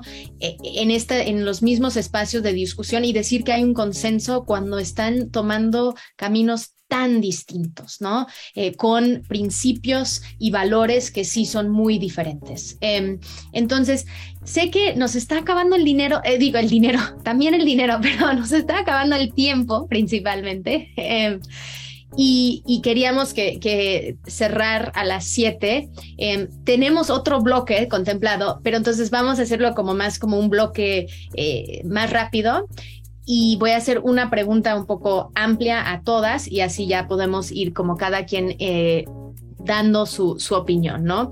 Em, que sería entonces, ¿cuáles son los principios más importantes o los mecanismos eh, más importantes para eh, impulsar una regulación en sus países, en sus contextos, contemplando entonces, todas han mencionado la reparación, ay, se me quitó la cámara, ella misma, eh, contemplando la reparación a los grupos que más nos, nos preocupa o que creemos que más lo requieren. Y sé que si Marí, si tú quieres mencionar los principios, Amaya, si tú quieres mencionar eh, la publicación hacia una regulación por la paz que pueden bajar en regulacionporlapaz.com, esto es lo que en realidad nos impulsa a proponer este, este espacio y porque queríamos hacer una compilación de todo lo que está sucediendo en la región. Entonces podemos ir en, en orden alfabético. Vamos, entonces, bueno, pero Amaya, yo quiero que tú veas al final. Entonces, vamos a empezar con Ana María. Em, ¿Cuáles serían esos principios que, que necesitarían en Colombia, eh, digo, en Chile, pensando en una regulación?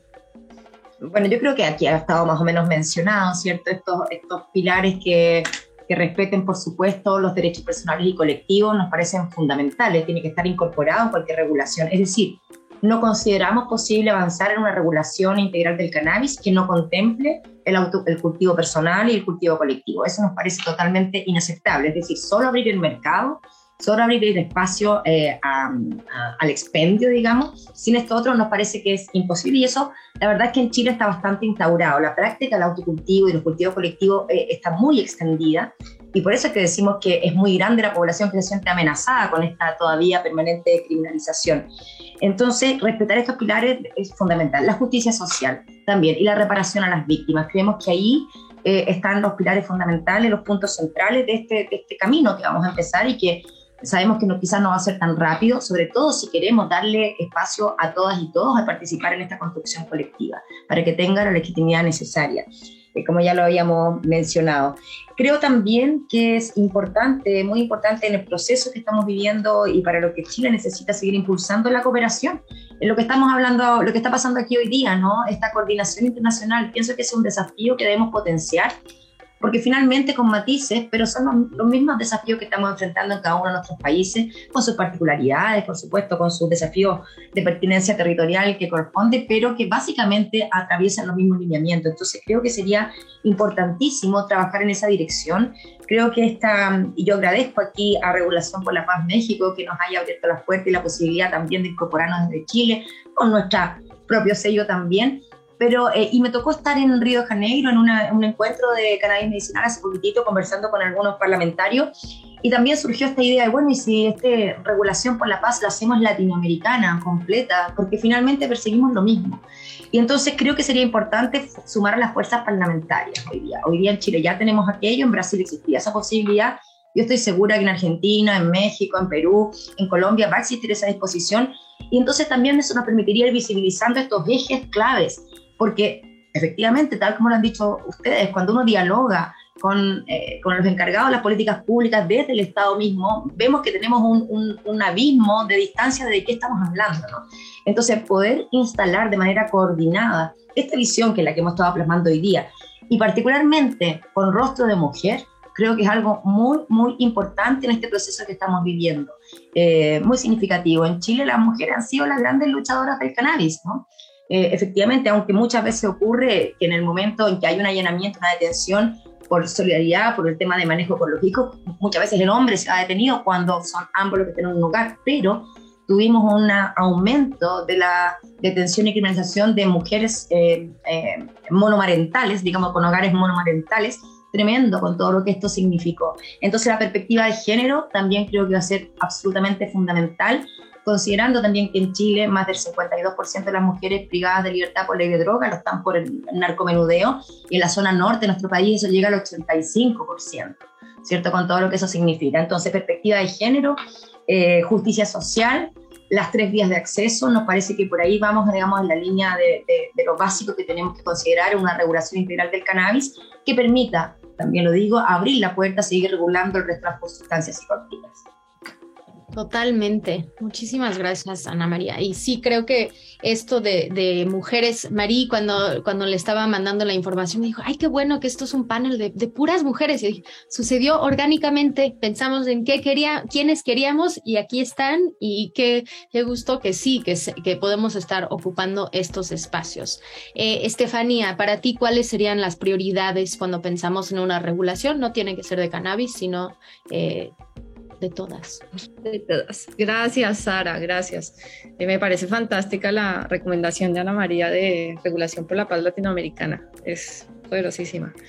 Eh, bien, nosotros hemos hablado sobre mercados de la cocaína para transitar de los mercados violentos hacia eh, los mercados menos violentos, más pacíficos de la cocaína y en general de todos, por ejemplo, aprendiendo de lo, que ha ocurrido con la marihuana medicinal en Colombia, que ha sido muy cooptada por el gran capital, donde hay un nudo en, las licencias que impide a los indígenas y campesinos poder producir marihuana medicinal Entonces, eh, aprendiendo eso, nosotros soñamos en el futuro con un mercado de la cocaína, por supuesto, pacífico, que permita que ser justo, soberano, descentralizado, que tenga principios de sostenibilidad, de defensa del medio ambiente, porque nosotros, por ejemplo, nos imaginamos zonas industriales eh, de producción. Eh, de cocaína, ¿no? Que se puede producir en muchas menos hectáreas de las que ya hay y que pueden ser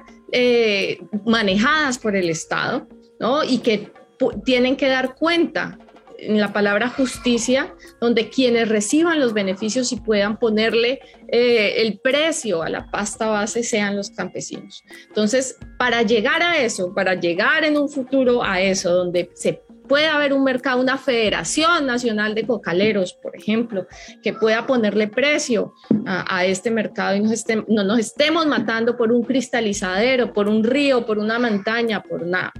Eh, creo que en primer lugar, eh, muchas cosas, pero quisiera hablar muy en el sentido de Ana María hacia la política antidrogas que reconozca a las víctimas, que reconozca eh, a las víctimas de tanto narcotraficantes como política antidrogas, como de las economías de la cocaína, como víctimas del conflicto armado. Y eso implica en este escenario transicional en Colombia, por ejemplo, que la JEP abra un caso. La Justicia Especial para la Paz habla un, abra un caso sobre las responsabilidades del Estado. ¿No? Y ahí puede entrar todos estos recursos de la JEP como ejercicios de reparación y lugares de reparación. Por ejemplo, en este momento, eh, hay eh, que, en este momento quisiera, por ejemplo, llamar la atención sobre jóvenes eh, afrocolombianos y raizales desde San Andrés hasta el Pacífico colombiano. Están siendo capturados en aguas colombianas y en aguas internacionales que donde los suben, los capturan los Estados Unidos, los suben por tres meses en barcos en unas condiciones inhumanas, después los llevan a Guantánamo y de Guantánamo están ahora en cárceles de los Estados Unidos. Lo sé porque yo he hablado con ellos, nosotros tenemos los testimonios de ellos desde las cárceles y son jóvenes raizales y jóvenes afrocolombianos que han sido víctimas del conflicto, ¿no? Y que son pescadores y conocen del mar y son pues manejados, pues, digamos, son contratados en estas redes del mercado de la cocaína y terminan terminan en una violación directa de los derechos humanos ¿no? y de principios de repatriación. Entonces, la idea es cómo constituimos una política soberana, una política soberana donde la cooperación internacional no sea simplemente fondos y ojalá no sean fondos, sino podemos hacer una propuesta de repatriación de esas personas, ¿no? Eso es reparación, traerlos al lado de sus familias, empezar a pensar en otros escenarios para estas personas. Ahora, un segundo elemento es que estas víctimas no pueden ser simplemente receptoras de reparaciones, de dinero, por ejemplo. Las víctimas tienen que ser sujetos y sujetas, ¿no? Políticas, tienen que ser actores políticos y tienen que ser reconocidos como actores políticos. Y por eso tienen que ser parte de las instituciones, por ejemplo, de los acuerdos de paz, porque ellos no pueden, uno de los retos más difíciles ha sido que el Estado hable con los cocaleros y los reconozca como actores políticos. Aún ahora los funcionarios públicos, no, no de Petro, de los anteriores, hablaban de ellos como delincuentes después de unos acuerdos de paz. Entonces, ¿cómo hacemos que estos actores sean actores políticos, que tengan una voz y una incidencia directa en toma de decisiones políticas, que ellos sean los que dirijan las instituciones, que tengan un sindicato y una federación? Eso es muy importante. Y un tercer elemento y es lo que conjuga eh, la discusión en particular en Colombia es lo que se está dando ahorita sobre los diálogos regionales. Lo que ha propuesto Petro en términos de esta idea de paz total es que se van a generar unos diálogos regionales reconociendo que los conflictos están siendo muy puntuales, pero esos conflictos pasan por temas de mercados de cocaína, de todos los actores actualmente. Entonces, si nos ponemos ahorita en la misma lógica de los gringos de decir quién es narco y quién no es narco, con quién hablamos o con quién no, o las élites colombianas, ¿no? Que dicen, no, con, este sí es político, con este sí podemos hablar, pero este es narco, es no, pues estamos dañando la posibilidad de la paz. Aquí hay que hablar todos y hay que hablar con los actores y con los narcotraficantes que haya y con los actores armados que haya. Y eso es una opción que se abre ahí en términos de resolver los temas. Para, para esos diálogos regionales tienen que están muy centrados en despojarse de esas ideas em, hegemónicas del discurso antidrogas y al contrario, ahí pueden estar naciendo las regulaciones para la paz. ¿no? Cuando la gente ahí esté discutiendo qué es el modelo de Estado que quiere. El narcotráfico hay que destruirlo entendido como ese modelo de Estado que nos han impuesto y eso se hace escuchando y a las personas, ni siquiera escuchando, convirtiendo en actores políticos a las víctimas de este desastre. Entonces, eso es lo que quería señalar. Totalmente. Y ese relevo generacional es fundamental en las instituciones si queremos ir desmantelando eso. Totalmente. Ay, y una cosita, les voy a compartir también en hashtag Confedrogas 2022 tres casos de estas víctimas, de las voces de las víctimas, uno sobre usuarios de drogas y conflicto armado. Yo creo que es una de las primeras veces que se hace una investigación sobre los usuarios de droga en conflictos armados. Eso nos sirve para una discusión que abra muchas aristas.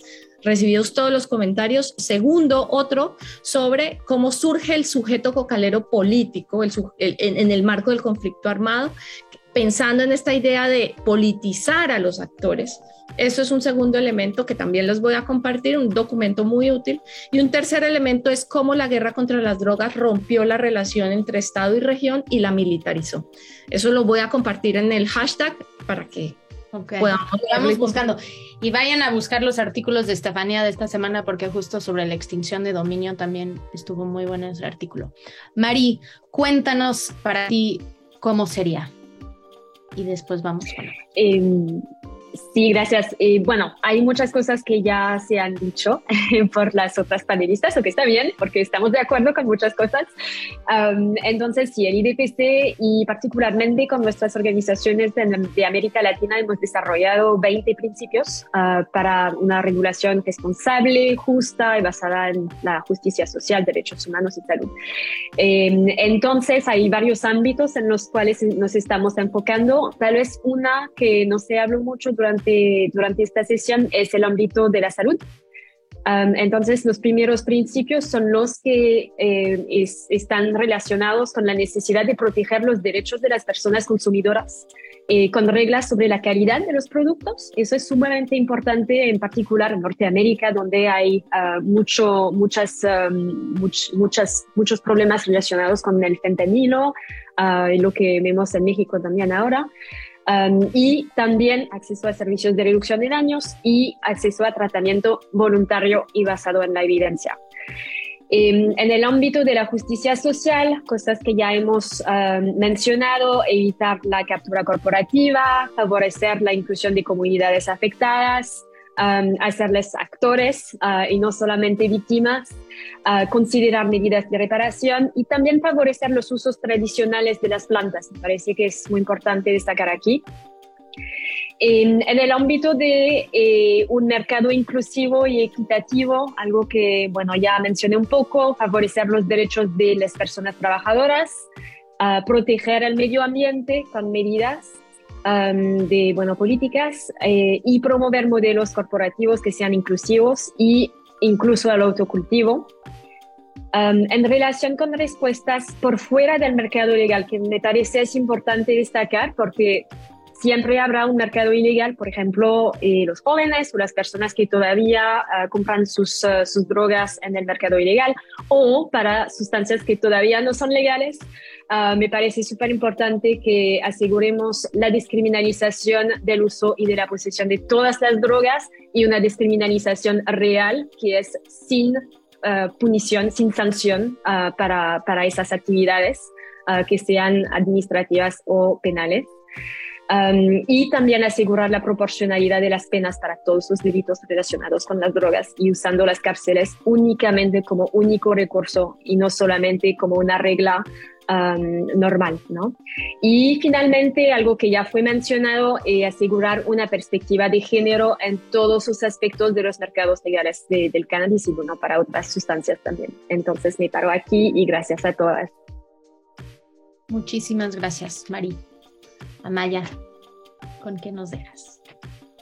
Este, bueno, perdón, voy a tomarme un segundito porque como decía Sara, la idea de la que me siento espacio era poderles presentar también esta publicación que sacamos muy recientemente de la Coalición Regulación por la Paz en México, que se llama justo Hacia una regulación por la paz. Ahí Sara nos lo está mostrando.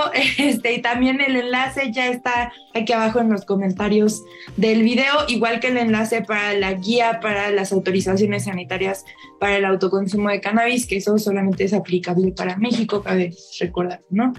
Eh, bueno, nosotros, eh, como les comentaba, pues pasamos durante los últimos cuatro años un esfuerzo muy intensivo por poder ya aterrizar en un proyecto legislativo como si queremos regular, ¿no? Y pues como les decía, eso se quedó parado, se quedó pasmado. Entonces dijimos, bueno, tenemos que recuperar todo este trabajo que hemos hecho y poder ponerlo en un instrumento para que cuando volvamos a arrancar no arranquemos de cero y todo esto nos sirva como un punto de partida, ¿no?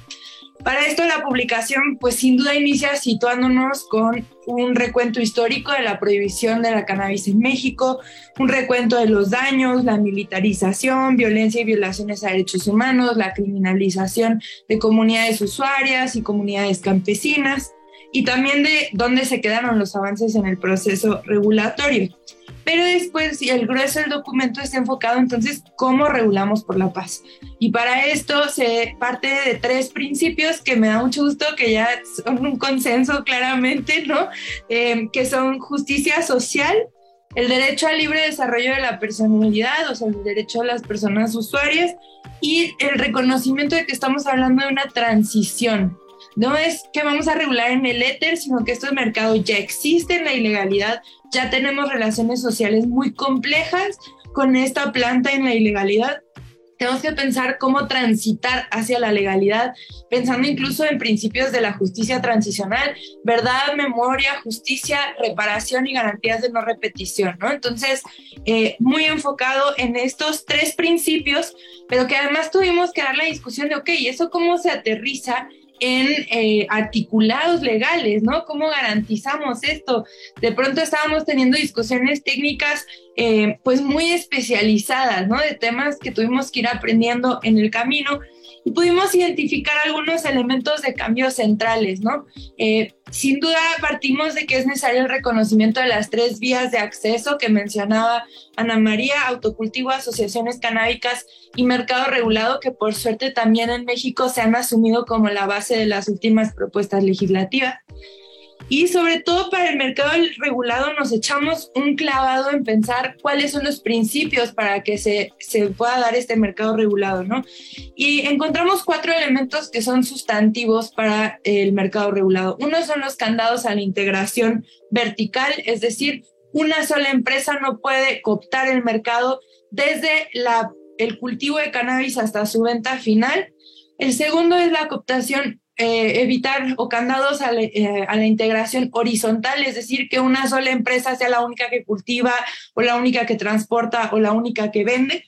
El tercero, necesitamos establecer mecanismos de rastreabilidad y trazabilidad que si bien se enfoquen en, en garantizar el derecho a la salud que mencionaba Marí, a la vez no impliquen una barrera de acceso para las comunidades campesinas nosotros tenemos Estados Unidos aquí arribita que está utilizando mecanismos de trazabilidad y rastreabilidad que son absolutamente excluyentes para la realidad de los campesinos en México, ¿no? Eh, que requieren softwares complicadísimos, acceso a Internet, ¿no? Entonces, bueno, eso ha sido uno de los elementos de discusión centrales.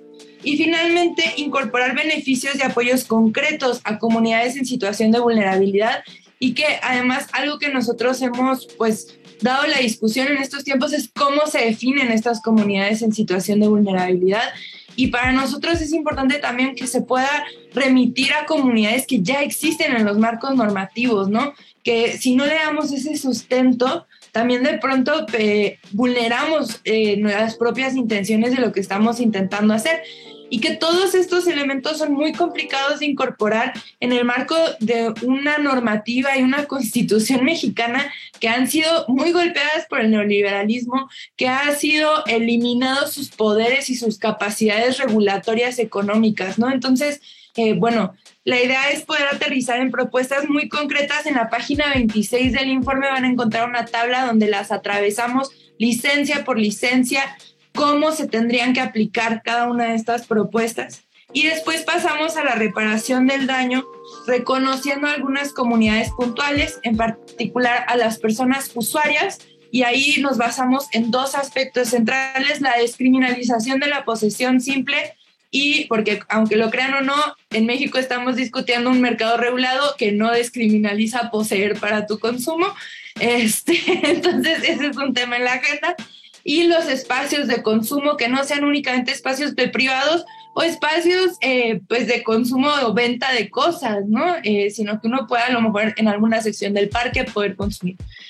Y el segundo grupo es a comunidades cultivadoras. Nuevamente hablamos de despenalización, cárcel como último recurso, acompañamiento para la transición a la, a la legalidad, programas especiales de fomento del campo, reducción de barreras de entrada, por ejemplo, eh, los precios de las licencias, apoyos y subsidios, disminución de la erradicación y el uso de técnicas cuidadosas con el medio ambiente y la salud en los casos donde sí se vaya a realizar erradicación. Y sobre todo que se pueda a comunidades cultivadoras en situación de vulnerabilidad garantizar que durante los primeros cinco años del mercado regulado sea exclusivamente para estas comunidades las licencias de cultivo, ¿no? Que tengan la oportunidad de formarse y establecerse en el mercado antes de que se abra a competir con el gran capital internacional y que incluso una vez que se abra, se abra con condiciones que les permitan competir en ese mercado.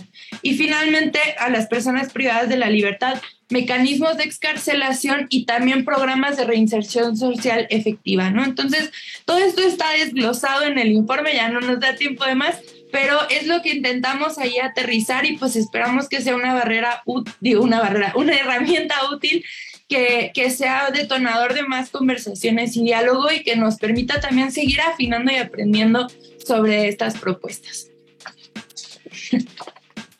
Muchísimas gracias, Aquí Ayla también está aquí aplaudiendo.